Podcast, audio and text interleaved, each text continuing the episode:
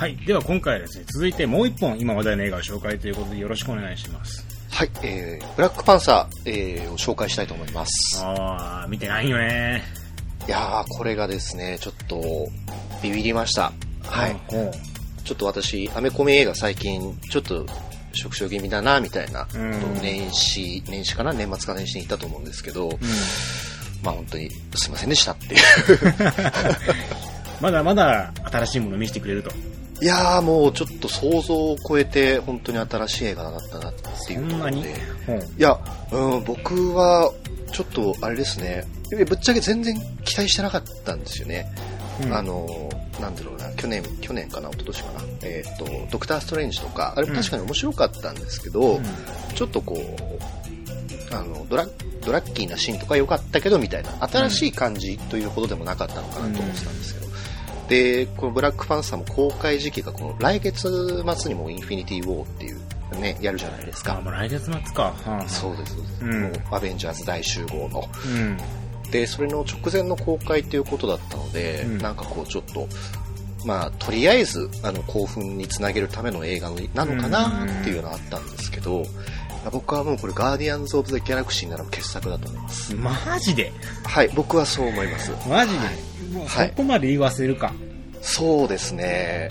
あの、今まあ、今年ちょ何本もアカデミー受賞作とか、ノミネート作とか回していろいろ見てるんですけど、うん好きか、好き嫌いで言えば多分僕、これ今年一番今のところ好きですね。へー。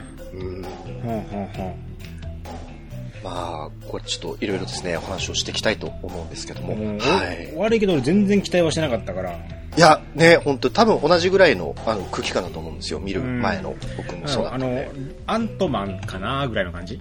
いやー、これね、本当に新しい、うんあの、こういったヒーロー映画うん。って、なんだろう、とにかくビジュアル面でもうめちゃくちゃ新鮮でうす。いや、ちょっと楽しみですね。はい。いや、はい。じゃあまず、ちょっと本編入る前に概要の話しますね。うんはい。一応、まあ、これさっき言ったとインフィニティブ公開直前の映画で、あの、まあ、いわゆるマーベル・シネマティック・ユニバースの18本目の映画。そんななるか。そんなになってますね。はい俺がさ、一回あのー、アベンジャーズ2、エイジ・オブ・ルートンの紹介するときに、マーベルシリーズ全部紹介したんや。あー、ありましたね。あの時うんでもさ、ただでさえ多いねとかいう話をしたのに、もう、さら、さらに増えて18本ですか。そうですね。あそこからまた、あの、ね、ああの、あそこからの映画をまた紹介するってなると、まあ、これ大変ですよ。これ、もう、あれやね、し一つも見たことない人大変やね。いやー、そうですね。うんまあ、ブラックパンサーは、でもこれ全然単発で、これ全然、うん、見に行けちゃいますかね、これは。はいはいはいうん、で、うんまあ、一応、まあ、ブラックパンサーというヒーローが、えーまあ、キャプテンアメリカのシビル・ウォーっていう、キャプテンアメリカの3作目ですね。えーで、初めて出てき、映画では初めて出てきたヒーローなんですが、まあ、それの単独作。で、もうこれは全世界中で大ヒットしておりまして、えーアメリカの興行収入はもう529億円。うん。うんで、世界の興行収入だともう950億円ぐらい。は はい。日本でも、まあ、えっ、と、3月1日から公開されて5億円強ということみたいですね。うんはい。で、今年のあのアカデミー賞の授賞式内でも、えー司会のジミー・キンミルがもうブラックパンサーについて言及してまして、ど。うん。うんまあどうせ、あれでしょ？アカデミー見てない人はブラックパンサー見に行ってんでしょ？みたいなこと言ってて。うんはい。で、今年あの、シェイプ・オブ・ウォーターがまあ撮ったじゃないですか。うんで、それでですね、クリストファー・ノーランが、まあそういった映画っていうのが撮るチャンスがあるんだから、まあこのブラックパンサーも2019年のアカデミー賞にね、ノミネートするんじゃないのみたいなことは言ってたみたいですうね。ん。はい。まあそんな感じでですね、まあ非常に話題にはなってます。なるほど。はい。で、お話としてはちょっとこれ借りてきたんですけど、あらすじ一旦説明します。うんはい。えー若き国王ティチャラ、えーまたの名は漆黒のヒーロー。彼はブラックパンサーと呼びます。で、二つの顔を持つ彼の使命は、祖国である超文明国家ワカンダの秘密、ビブラニウムを守ること。えーそれは世界を破壊するパワーを秘めた功績だった。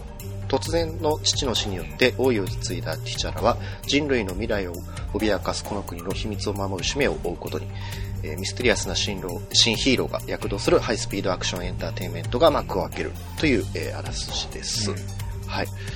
でですね、ブラックパンサーは、えっ、と、まあ、し、えーシビルウォーで初めて登場したキャラクターですけど、えー南アフリカのですね、えーワカンダという国の国王なんですね、彼が。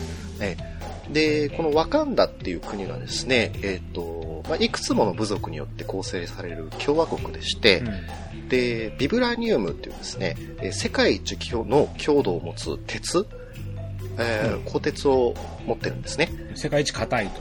硬い。はい。うんで、これがまあ、アイアンマンの盾とか、そういうとこになってるんですけど、ああ、そうなんや。みたいなんですよ。うん。で、まあ、それも合わせてですね、世界を最高の科学技術を持ってる国だうと。んただまあ、えーそれだけの技術を、本当に世界を揺るがしてしまう技術を持ってるんですけども、えーまあ、そあの、ワカンダ以外の国、まあ、世界国連とかにはですね、えーその技術を持ってるということを隠してまして、うんえーまあ、農業がメインの国だと思われてるという、ね。うん設定になってます。うんはい。でですね、まあ、ブラックパンサー、まあ、さっきも言ったんですけども、MCU、マーベル・シネマティック・ユニバース作品にはあまり馴染みのない人でもですね、まあ、これ映画単体で見てもですね、まあ、これめちゃくちゃ面白い映画になると思います。うんはい。で、他の、まあ、マーベル・シネマティック・ユニバースとの、まあ、過剰なぐらいの接点というか、うん。まあ、例えば、キャプテンアメリカのシビル・ウォーだったら、まあ、ある程度やっぱちょっと他のね、アイアンマンシリーズとか見てないと分かんなかったりするじゃないですか。まあ、これはそういうところは極力排除されてますので、うんまあ、この映画だけ見ても十分、あの、いいと思います。はい。で、この映画はですね、アメコミ映画史上初の、えっと、黒人監督による映画、えー、初なんやね。初みたいうんうんうん。です。えまあ、あの、黒人のヒーローっていうと、まあ、ブレードとか、うんネットフリックスのね、ルーク・ケイジとかいっぱいいますけど、うんまあ、監督っていうのは初めてみたいですね。はい。でですね、えーまあ、監督したのがですね、えーライアン・クーグラーですね。うん。はい。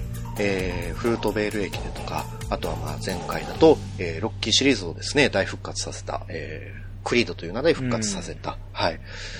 で、今回のブラックパンサー、このライアン・クーグラの、えー監督3作目。うん。えーまあさっきのグレイステス・ショーマンで若手を引き上げるという。ね。3作目やもんね。3作目。しかも、31歳です。俺と1個しか、同い年かもしれん、下手したら。マジか。マジか、ちょっと今ガクッときたわ。31歳でブランクパンサー撮ってんの。いやーもう、ちょっと、すごい若いですよね。すげえなはあ。年齢ね、近すぎて。ちょっとなんか応援できひんの逆にもう悔しいわ、なんか。はいはいはいはい。まあ当然あの MCU 史上最も若い監督ですね。うん、そうだね。はい。えーまあ主演は、えーブラックパンサー役で、えーチャドウィック・ボーズマン、まあえーキングのメッセージとか、うんえー出てた人で、うんあとは、えーダナイ・グリーラーという人で、うんえーウォーキングデッドに出てた、あれ刀持ったミシミシャーナだっけ、うんうんの女の子やってた、えー方ですね。あとはルピター・ニョンゴさんと、で、あとはマイケル・ B・ ジョーダン、えーが出てますね。うん。えークリードで主人公、えーのアグニス・クリードを演じた俳優さんです。うん。はい。で、彼はですね、えー今回ヴィランでキル・モンガーという役で出てますね。うんはい。で、メインキャストはですね、もうこれ、まあ、キャストの名前からするとほとんど黒人の方ですね。うん。えで、白人の俳優はもうほとんど出てなくて、マーティ・フリーマンで、まあ、シビル法に出てた人なんですけど、彼ぐらいですかね。うんはい。でですね、えっ、と、まあ、今までこう黒人ヒーローっていうのはいっぱい出てたんですけども、で、その中でもこのブラックパンサーっていうのがちょっと今までと違うっていうと点の一つがですね、えっ、と、ヒーローのルーツがもうアメリカじゃないんですよ。うん。うん。まあ、南アフリカに設定されてるっていうところで、黒人のヒーローでありつつもアメリカの人じゃない、そもそもアメリカ人じゃないっていう、これがまたあの、ちょっと新鮮なのかなと思います。うんはい。でですね、まあ、どれだけ今話題になってるかというとですね、今、あの、ネットでアメコミとかですね、検索するともう全部ブラックパンサーの話題になってますし、そうなんや。そうなんですよ。で、ちょっと怖いことに、すごいことに、このブラックパンサーっていうのが、まあ、いろんなそのカルチャーに対する言及の話とかにもやっぱ広がってるんですよね。うん。うんなので、まあ、えっと、そういったところを踏まえながらですね、ちょっとまあ話していきたいと、はい、思います。はい。え、まあ、このブラックパンサーのですね、まず見どころの一つとしては、まあ、アートです。うん。え、えー美術、衣装、メカ、そして音楽ですね。うん。これがまあ、とにかく本当新鮮です。うーん。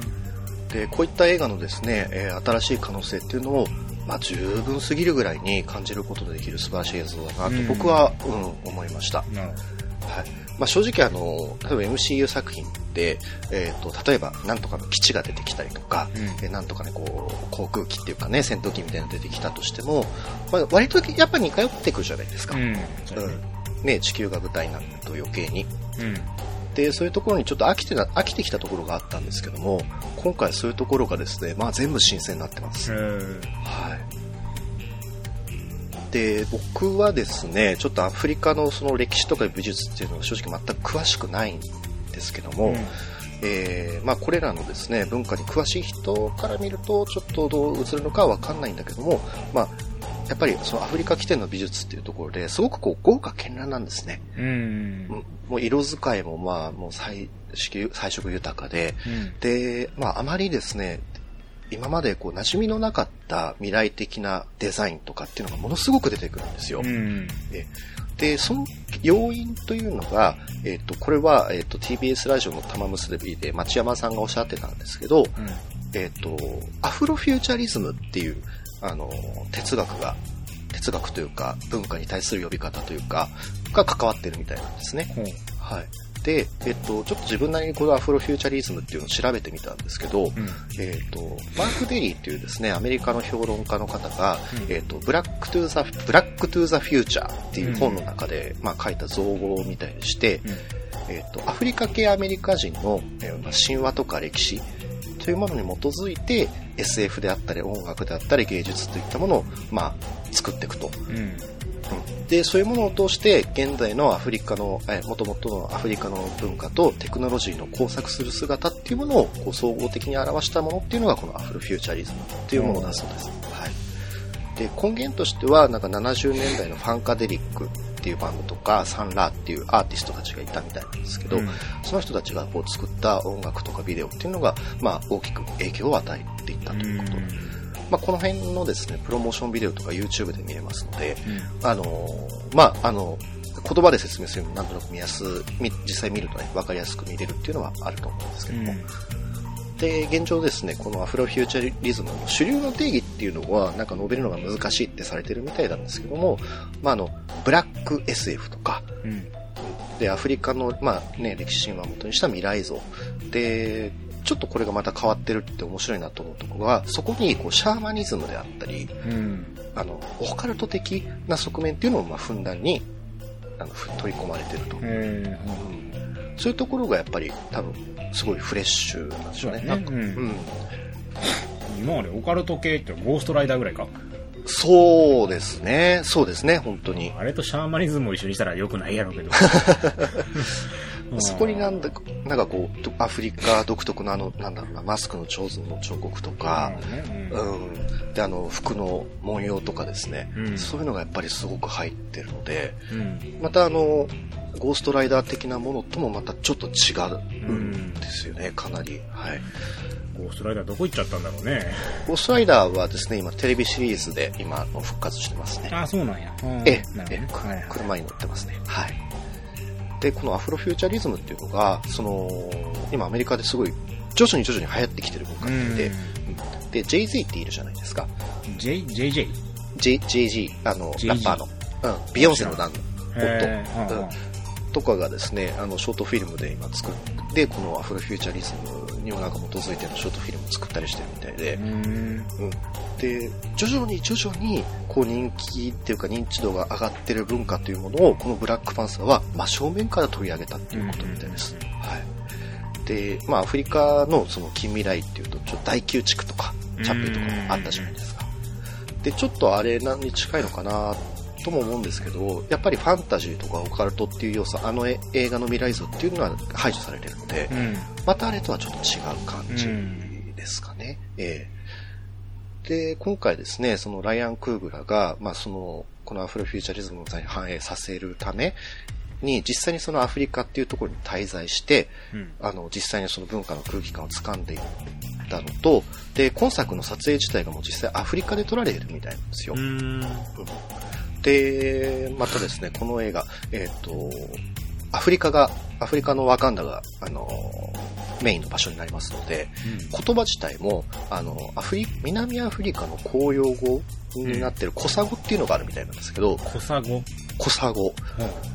それをベースに、こう、英語の鉛のアクセントであったり、うん。えー言語っていうのも実際にこう作っ言語学者と一緒に作っていったみたいなんですね。うんで、まあそういったところのこだわりっていうのが、あの、この世界観の説得力にまあ繋がってると思うんですけど。はい。えーで、あとは、まあ音楽の面もですね、今、ケンドリック・ラマーってあの、グラミーも受賞したヒップホップのラッパーがエンディングのテーマを歌ってたりもして非常に素晴らしいんですけど、これもですね、BGM、また映画の、うん。歌の入ってない BGM 自体がこれ素晴らしくて、最初から最後までですね、こう民族音楽的なリズムをベースにしてるあの音楽がずーっと流れるんですよ。あの、アフリ僕らが想像するアフリカのあのドラマの、なんだかなんだかなんだかなんだかみたいな、ど。うん。ずっとあれです。ずっとあれなんですよ。へー。で、こういう音楽の使い方ってね、今までそのあんまり見たことが、このバジェットの映画だとあんまり見たことがなかったんですけど、うん。そういうところもやっぱ新鮮ですよね。うん。で、実際にこのスコアを録音するのに、えーっと、ルドルドルドウィグ・ゴランソンっていう人がこの作曲というかね、曲を劇版作ってたみたいなんですけど、で、この人実際に、えーっと、アフリカに行って、うん。で、アフリカのアーティストと一緒に組んで、アフリカで、アフリカのその700年とか前の楽器とかを実際に使って、この劇版を撮ったそうです。んはいすごいね。そうなんですよ。音楽自体にもそこまでこだわるかみたいな。あで、まあこれはね、あとはまあ実際にちょっと見ていただきたいんですけど、まあ、あとはまあ武器がですね、まあ槍？槍をベースにした独特の武器であったりとか、あ、ブラックパンサー？ブラックパンサーの、まあ周りにいるんですけど、ブラックパンサー、はいはいそう、親衛隊の女の子みたいなんですけど。うん、まあ超かっこいいんですけど、うん。うん。で、その子たちがね、あの、銃を持って襲ってくる敵に対して、こう槍、未来的な槍持って、あの、銃なんて野蛮なもの使ってんじゃないわやつってボコボコにするみたいな。ああ、なるほどね。めちゃくちゃいいですね。はい。まあ、あとは、ああれですね、基地の壁とかにですね、さらっとあのストリートアートみたいなのがファーッと入ってたりして、こういうのはまあ見たことのないアート感かなと思いますねうん。はい。まあ、本当映像だけで非常に楽しい映画です。はい。で、じゃあ実際のストーリーは、じゃあどうなのかっていうところなんですけど、これはね、本当よくできてます、これも。で、このブラックパンサーというヒーローの独特な点っていうのが、あの、ヒーローであるとど、あると同時に国王であるという点なんですね。うんはい。で、まあ、これはソウと同じで、えっ、と、まあ、マイティソウと同じなんですけども、で、今作っていうのは、その国王であるっていうところがめちゃくちゃ活かされたお話になってます。うん。はい。で、今作は、まあ、どういうことかっていうと、今作はヒーローの誕生誕の話でもありつつですね、うん。えっ、と、国王が、実際こう通過儀礼というものを通して、うん自身のアイデンティティを確立して、あ、国王としてのアイデンティティを確立していくっていう話にもなってるんですよ。ねはいはい。で、まあ、この、さっきね、ちょっとお話ししたように、ワカンダっていうのは、こう、技術を他の国に話してないというところがあるので、うん。結構やっぱ閉鎖的な、こう、政治思想を持ってる国なんですね。うん。うん。あくまでも中立的にこう、世界を見守ってるというか、秘密裏に、っていう国なんですけど、で、まあそういった国の中でですね、ブラックパンサーは果たしてそれでいいのかっていうところに悩みつつですね、自身の新しい国王としてのアイデンティティっていうものを確立していく物語になってます。で、まあそれとですね、もう一つ、で、このアイデンティティ、国王のアイデンティティっていうものをもう揺さぶってくるのが今回のヴィランなんですね。うん。うん。うんで、これが、えっ、と、マイケル・ B・ ジョーダン演じるキルモンガーっていうキャラクターになってます。うん。えで、まあ、はこのヴィランはですね、もう映画のテーマに深く切り込んでくるキャラクターなんですけども、彼はですね、えっと、ワカンダにルーツを持つんですけども、アメリカで生まれてるんですね。うん。うん。だから、ワカンダに血のルーツはあるんだけども、アメリカ生まれの、ということで、うん。まあ、ほぼほぼアメリカの黒人なんですよ、彼は。で、実際小さい頃からオークランドっていうところで、彼はその黒人がね、やっぱり今でも変わらずに虐げられてるっていう世界を実際に見てきてるんですね。うん。えーで、もうお金もないし、周りの仲間はどんどん死んでいくしみたいな、うん。あーそういう話なんですけども、まあそういった中で育ってきた彼はですね、えーっと、まあ、いつかもう自分のやり方でこの虐げられる世界中のマイノリティっていうのを解放しようっていうのを決めた人なんですよ。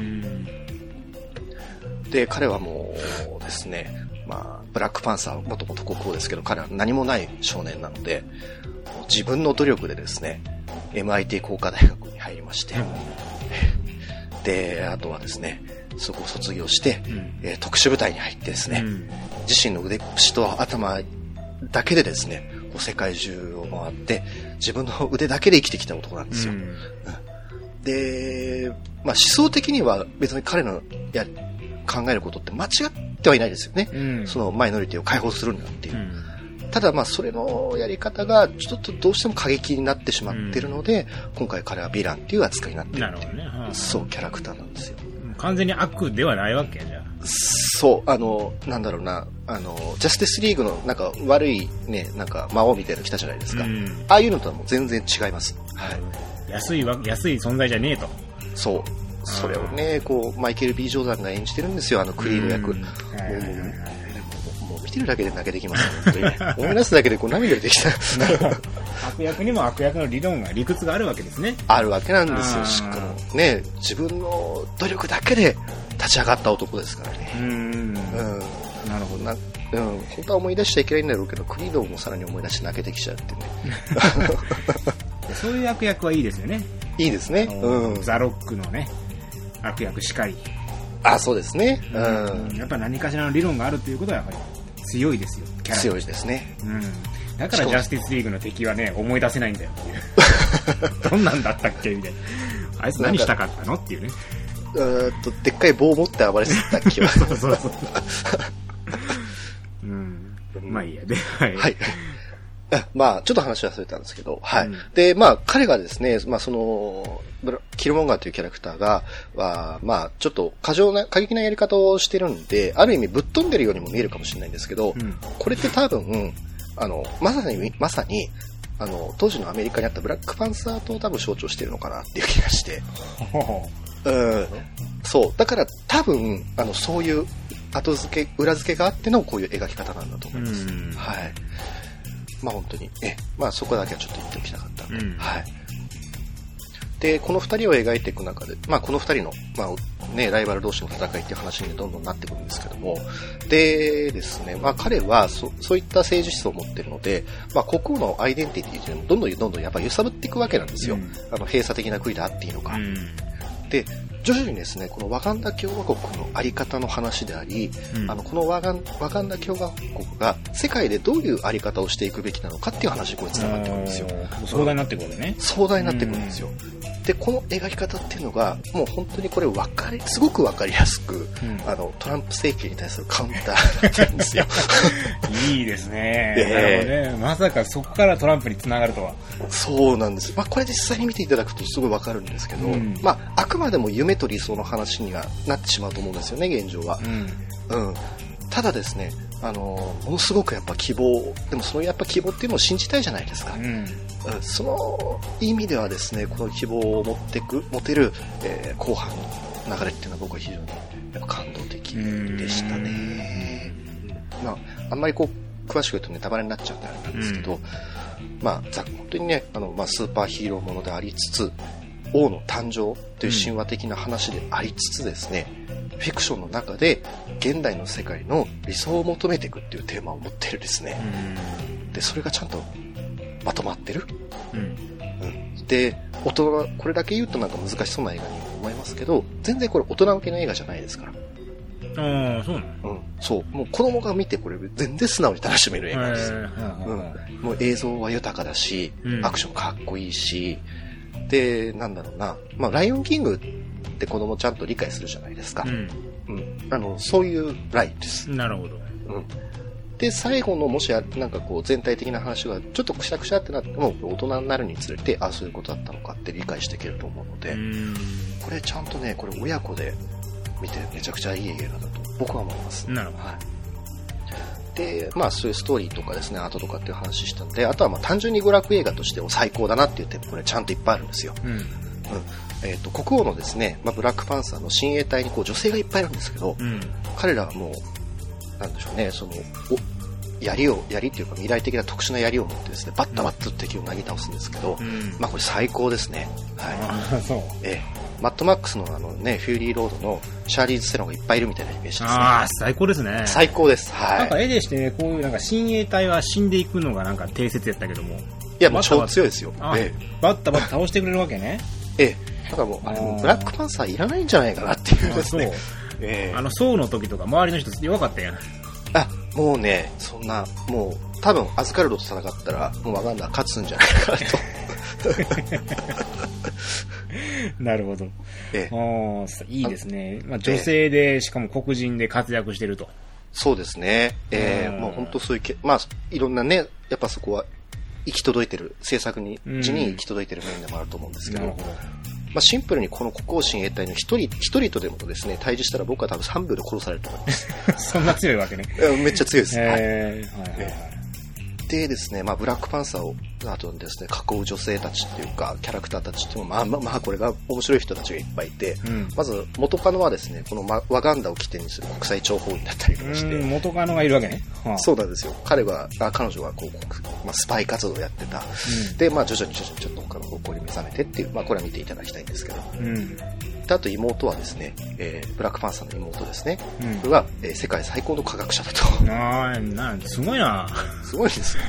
はあ。国王で、ま、うんそういう人ばっか集まってくるね。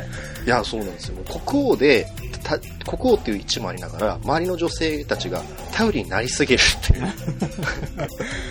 なるほど。優秀なところにはやっぱ優秀な人が集まるわけですね。そうなんですよ。うん。で、なんですよね。で、まあ、ブラックパンサー自体もですね、まあ、その、あの、彼彼が非常に大変なのが、うんあの、国王で世襲制なんですよね、ブラックパンサーって。うん世襲制なんですけど、あの、戦いを挑まれて、王王座をかけた戦いを挑まれると、それを絶対に受けないといけないっていう決まりがあるんですよ。だから、あの、なんでしょうね。下手すると、毎日挑まれたら、毎日戦わなきゃいけないんですね。ここまでちょっと、ちょっと優しくしてほしいよね。そうなんですよ。あの、国王で政治もやりつつ、ブラックパンサーもやりつつ、毎日挑まれる可能性もあるっていうですね。うん。あの、まあ彼も彼で非常に大変なっていうう、ん。ところもあったりして。ええで、あとはまあ映像としてはですね、まあ最後ですね、まあこう、最後はですね、たくさんの部族が入り乱れる大乱闘になるんですけど、うん。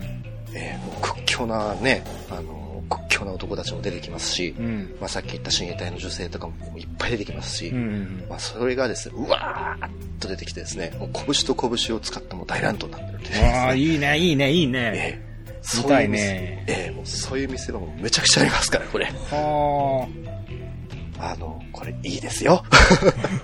あ、楽しみ。アフリカの広大な大地です。たくさんの人がバーって出てくるんですね。うん。ええ非常に見やすい3ハンドルットみたいなうん。映像もいっぱいあります、なるほど。見やすいスリーハンドルとね。なるほど、はい。これ最高ですね。はい。まあ、あとはですね、あのーまあ、さすがなんでしょうね、ライアン・クーグラの映画としてさすがだなっていうのがこれ面白いところなんですよ。うん。あの、アメコミ映画じゃないですか。うん。で、えっ、と、アメコミ映画でこう黒人のカル、黒人というかね、アフリカ系アフリアメリカ人とかアフリカ系の歴史を背負った映画だっていうところで話題にもなると同時にですね、ちゃんとこれライアン・クーグラの映画になってるんですよ。うん。うんちゃんとアメコミ映画なのに作家性がはっきりしてるというか、うん。で、彼が今までフルートベール駅でとか、クリードとか、で、それぞれ扱ったテーマっていうのが、ちゃんと一貫性を持ってこの映画でも描かれてるんですようね。ん。いや、これがね、やっぱすごいなと思って。うん。で、主演、えっ、と、キルモンガーとして出演してるこのマイケル・ B・ ジョーダンも、この、ずっと、えっ、と、ライアン・クーグラと組んで映画撮ってきた人なんですね。うん。あの、フルートベール駅でとクリードのそれぞれ主人公をやってるんですよ。うん。なので、あのーこの二人が組むとですね、やっぱ間違いなく面白い映画を見れるっていうラインになってると思うんです、もうなるね。ほどね。なんでこう、サイモン・ペグとか、ニック・フロストとか、エドガー・ライトのあの3人いるじゃないですか。うん。あのトリオと僕は同じレベルでもう全身の、ね、全身全霊で期待を寄せられるこの二人だなとはいはいはいはい。えスタローンがね、絶大な信頼を寄せた男たちですから、まあ、そらね。えまあ、いいでしょう、そりゃ。えそういった意味でもですね、あのー熱くなれるというか、えうん非常にいい映画でしたね。はい。うんまあ、本当にこれを起点にですね、これからのこのエンタメ映画っていうのは多分、また大きく変わっていくんじゃないかな、という映画になってますね。うんはい。ちょっと俺、今日の15時から見に行きますんで。はい。これはもう、すげえ、すげえ映画です。あーちょっと、ちょっと期待するわ。あんま期待なかったよね、正直。そうですね。まあ、ええうん、それこそ本当最初言った通り、インフィニティ・モーまで繋ぎやろなと思ってたよ。いやーね、本当にまさに、ちょっと立ち位置的にもなんか公開時期とかそういう感じあるじゃないですか。いん。や、これね、めっちゃ新鮮でしたよ。ホームカミングぐらいの出来になればいいかなぐらいやったけど。うーん。いや、まあ、ホームカミングもね、やっぱビジランテものとして面白かったんですけど、僕はなんか単純にこう、映像が、映像の端々にあるデザインとかが、すごい面白かった。うーん、ちょっと楽しみにします。は今年一番。い。僕は今のところ一番楽しめてます。この映画。あうん。なるほどですね。わかりました。え、うん子供から大人まで、あの、本当楽しめる映画ですし、うん。めめっちゃ面白いヒーロー映画でありつつ、ありつつ、ライアン・クーグラの3本目っていうのがちゃんと出てるので、うん。